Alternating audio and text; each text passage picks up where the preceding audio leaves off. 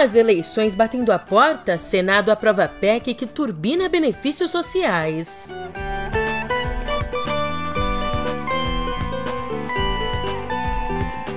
E Datafolha aponta que Haddad lidera a disputa pelo governo de São Paulo.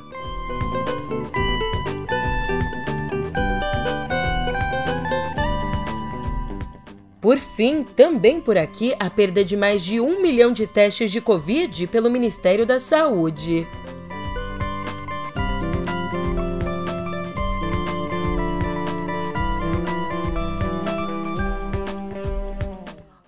Ótimo de uma ótima tarde, uma ótima noite para você. Eu sou a Julia Keck e vem cá, como é que você tá, hein? Sexta-feira, 1 de julho e hoje é um dia que precisa da nossa atenção. E eu não digo isso só porque é meu aniversário, não, mas também e sobretudo porque Brasília tem se articulado para aprovar medidas eleitoreiras na cara do gol, faltando aí pouquíssimo tempo para as eleições. E eu já te explico isso no pé do ouvido. eu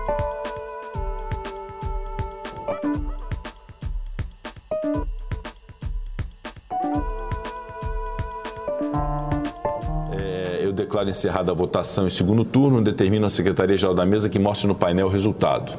Votaram sim 67 senadores, não um senador, nenhuma abstenção. Está aprovada a emenda número 1 substitutivo, com complementação de voto e adequações redacionais em segundo turno.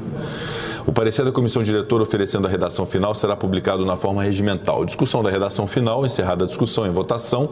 As senadoras e os senadores que a aprovam permaneçam como se encontram. Aprovada a proposta de emenda à Constituição número 1 de 2022, aprovada na forma de substitutivo, vai à Câmara dos Deputados. A proposta de emenda à Constituição número 16 de 2022, prejudicada, vai ao arquivo.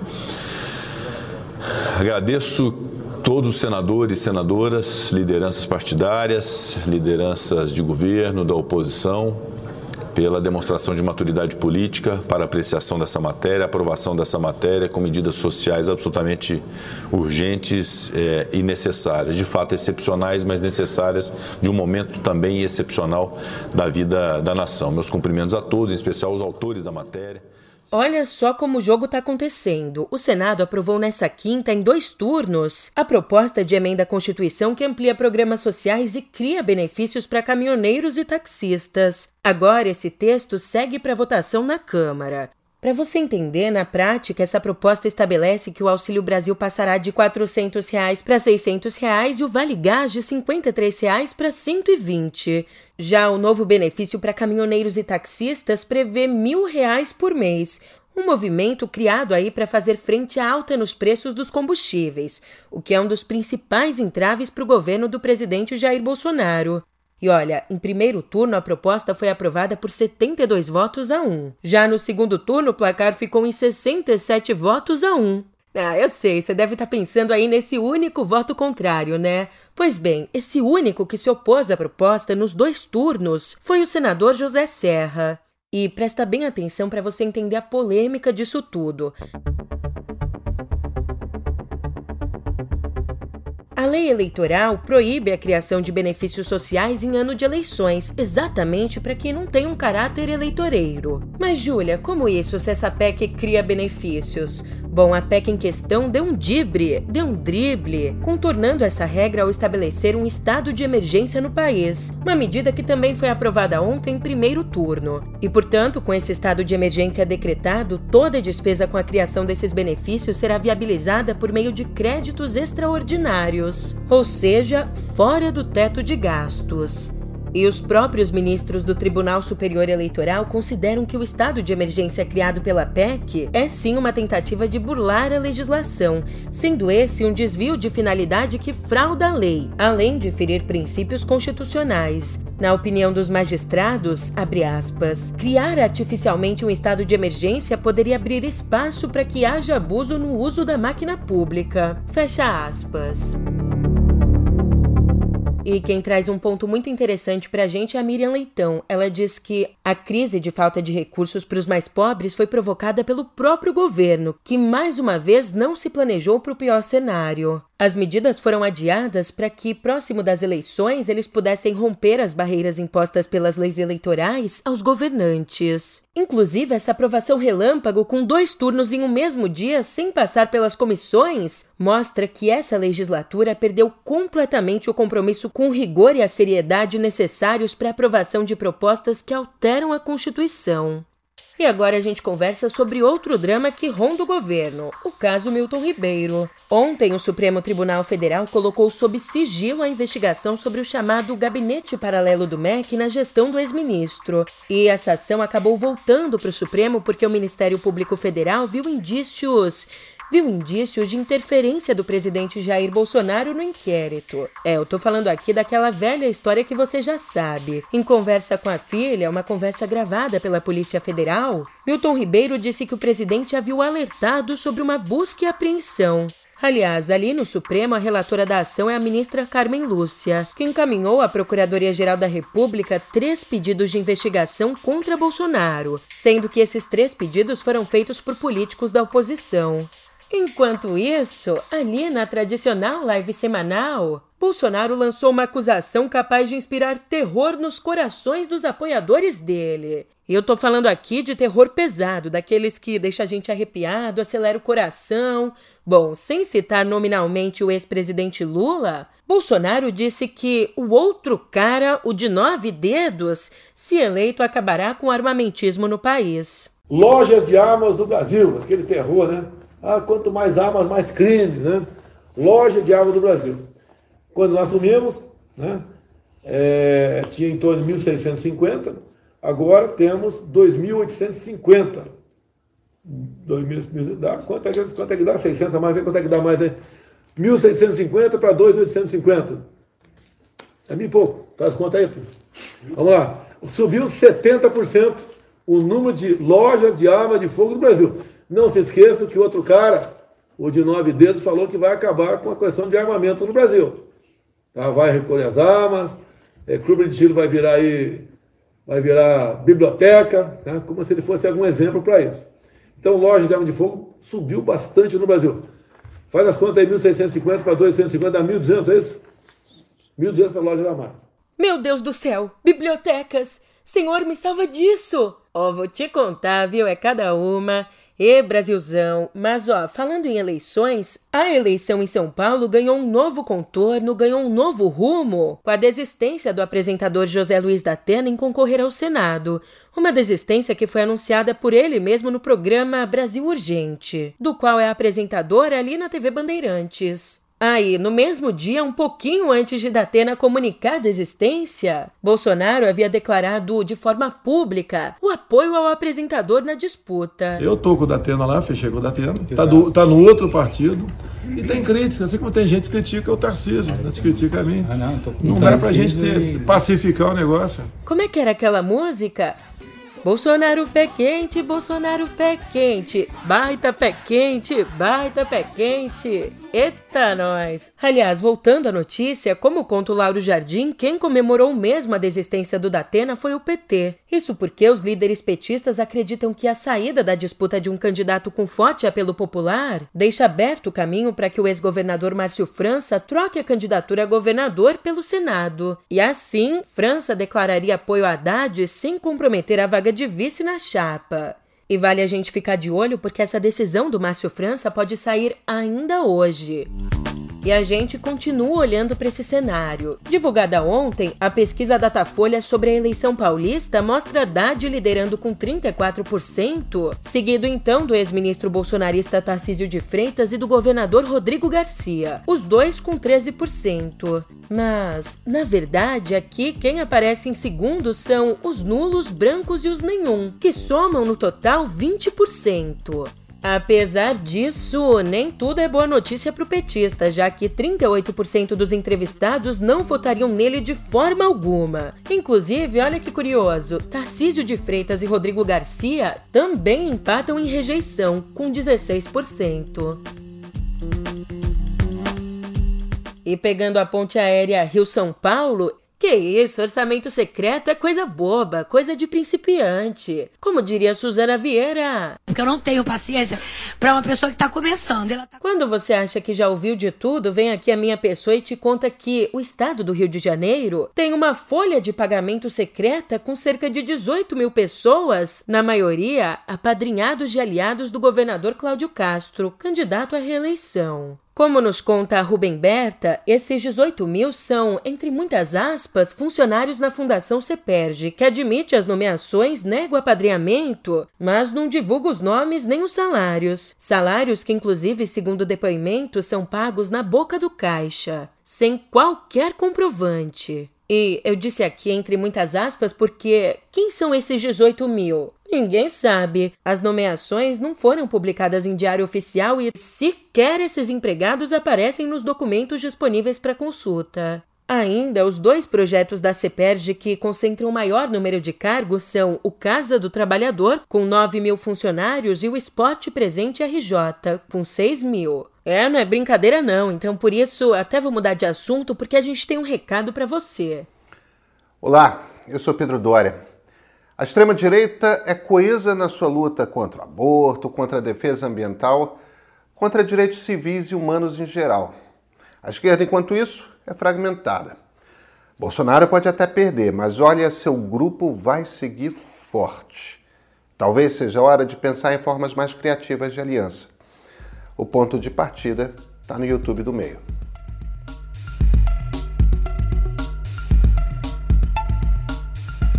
E enquanto as eleições não chegam, assédio sexual não era o único abuso a que o ex-presidente da Caixa, o Pedro Guimarães, submetia a equipe dele. Como conta o Ricardo Rangel, o primeiro a revelar as denúncias, gravações mostram Pedro Guimarães se dirigindo a servidores aos gritos, com doses industriais de palavrões.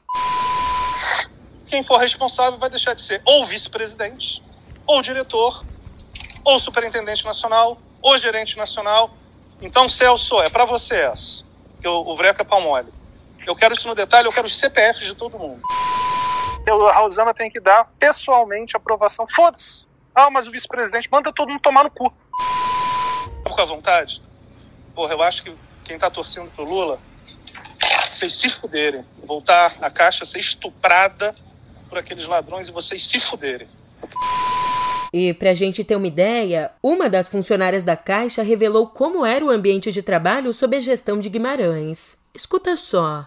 A intenção é dar uma cara para essas mulheres. É, era comum a gente, a mulherada, não só eu, alguns colegas, se esconderem no banheiro quando ouvia a voz dele chegando no corredor, fazendo aquela estardalhaço, aquela, aquela confusão toda, para tirar foto, saía catando o pessoal na mesa para tirar foto. E para a gente não ser abraçada de novo, não ter que tirar foto de novo, aquela palhaçada de novo, a gente se escondia no banheiro. E era comum o povo correr já.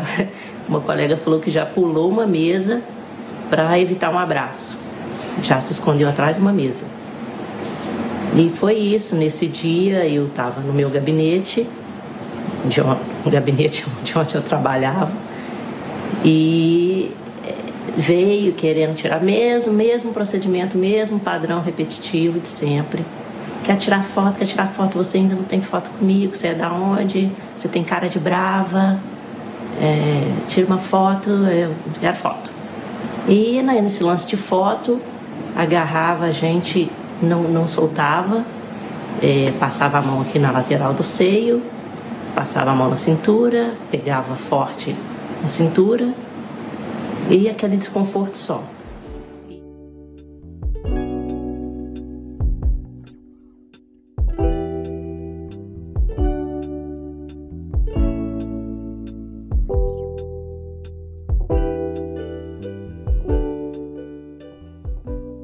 Gente abre a nossa editoria de cultura com uma curiosidade. Hoje, quem vê filmes com a temática ou com personagens LGBTQIA, pode até pensar que a gente está avançando, que tudo isso é uma grande modernidade.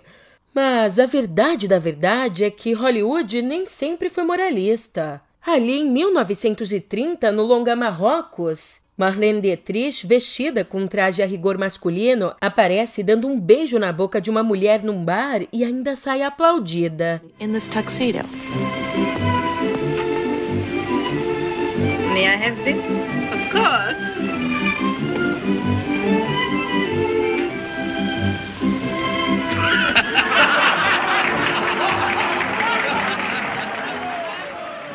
E sim, a gente está aqui falando de 1930. E ainda tem mais. Três anos depois, o filme Rainha Cristina trazia a personagem título, vivida por Greta Garbo, beijando a dama de companhia dela. Eba, come in. Now don't dally, Your Majesty. You have a busy day. Morning, Eba. What are you doing up so early? I couldn't sleep. That means you're either happy or unhappy. Which is it? Happy. I'm glad. And what makes you so happy? Oh, no reason. How wonderful to be happy for no reason. Daí você pode até estar tá se perguntando, mas vem cá, como é que o cinema encaretou tanto? E a resposta é mais simples do que você imagina. Foi culpa do Código de Produção de 1934, um guia de classificação e censura adotado pelos estúdios depois de uma intensa campanha da Igreja Católica. E o resultado disso é que foram necessárias mais de três décadas para que o cinema americano começasse a se libertar das amarras mais uma vez. E, portanto, fica aqui um exemplo do quão complicado é enfrentar o retrocesso nos costumes, na cultura, enfrentar uma volta atrás dos direitos. É, é de se pensar.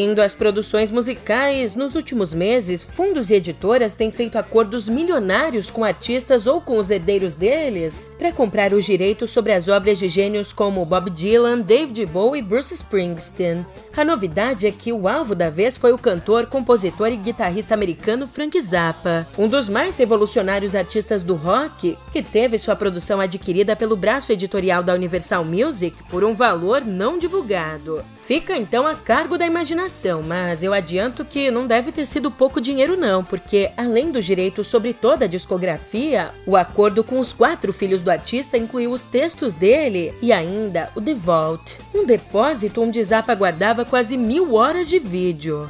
É, de acordo aí com a própria Universal, ele filmou praticamente todas suas sessões de gravação, também as principais apresentações ao vivo e até mesmo os ensaios de suas bandas.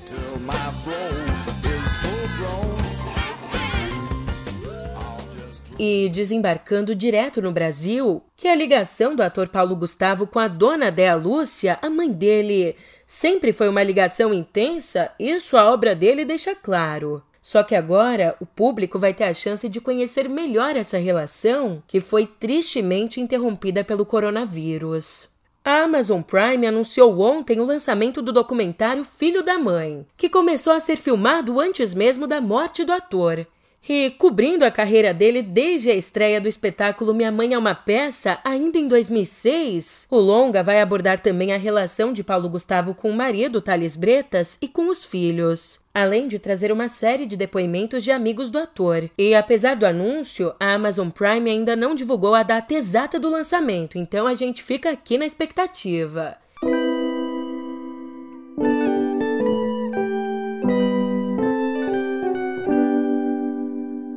Escuta essa. De acordo com o um relatório da Controladoria Geral da União, no ano passado, o Ministério da Saúde desperdiçou mais de um milhão de testes do tipo RT-PCR para o diagnóstico da Covid, o que resultou num prejuízo de: se você não está sentado, senta porque essa aqui vai te, vai te impactar. 37 milhões e 300 mil reais. O documento mostra que o Ministério acabou distribuindo os exames numa data muito próxima ao vencimento, impossibilitando o uso desses testes. Inclusive, a conclusão da Controladoria Geral da União foi que a pasta falhou na distribuição desses materiais, já que havia recebido os exames com mais de cinco meses de validade pela Organização Pan-Americana da Saúde. E lá fora, uma decisão da Suprema Corte Americana trouxe um novo revés para o governo Biden, e dessa vez no setor climático. Como? Essa decisão retirou da Agência de Proteção Ambiental dos Estados Unidos parte do poder dela para reduzir as emissões de gases do efeito estufa em usinas elétricas a carvão e gás. A ação judicial foi aberta pelo estado da Virgínia Ocidental em nome de outros 18 estados, majoritariamente de governos republicanos, e em nome também das maiores empresas de carvão do país, então, por seis votos a três, os juízes do tribunal decidiram que o Congresso não havia dado à agência a autoridade para adotar sozinha um esquema regulatório que limitasse as emissões de dióxido de carbono pelas usinas de energia do país. E outra informação importante por aqui, que a violência impacta de maneira desigual as pessoas LGBTQIA+, isso não é novidade para ninguém. Mas pesquisadores acabaram de descobrir como essa violência afeta a saúde desses grupos num campo que geralmente passa despercebido. Segundo os especialistas, a discriminação, a violência e o estigma social sofridos pela comunidade contribuem para o desenvolvimento de doenças cardíacas, direta e indiretamente. Estudos científicos mostram que gays, lésbicas e bissexuais adultos são 36% menos propensos a ter uma saúde cardiovascular ideal. Isso em comparação a adultos heterossexuais, e a gente está falando aqui de pessoas cis. Bom, ainda no ano passado, a Associação Americana do Coração vinculou as altas taxas de doenças cardíacas entre pessoas trans e entre pessoas de gênero diverso ao estresse proveniente da discriminação e da transfobia sofridas por esses grupos.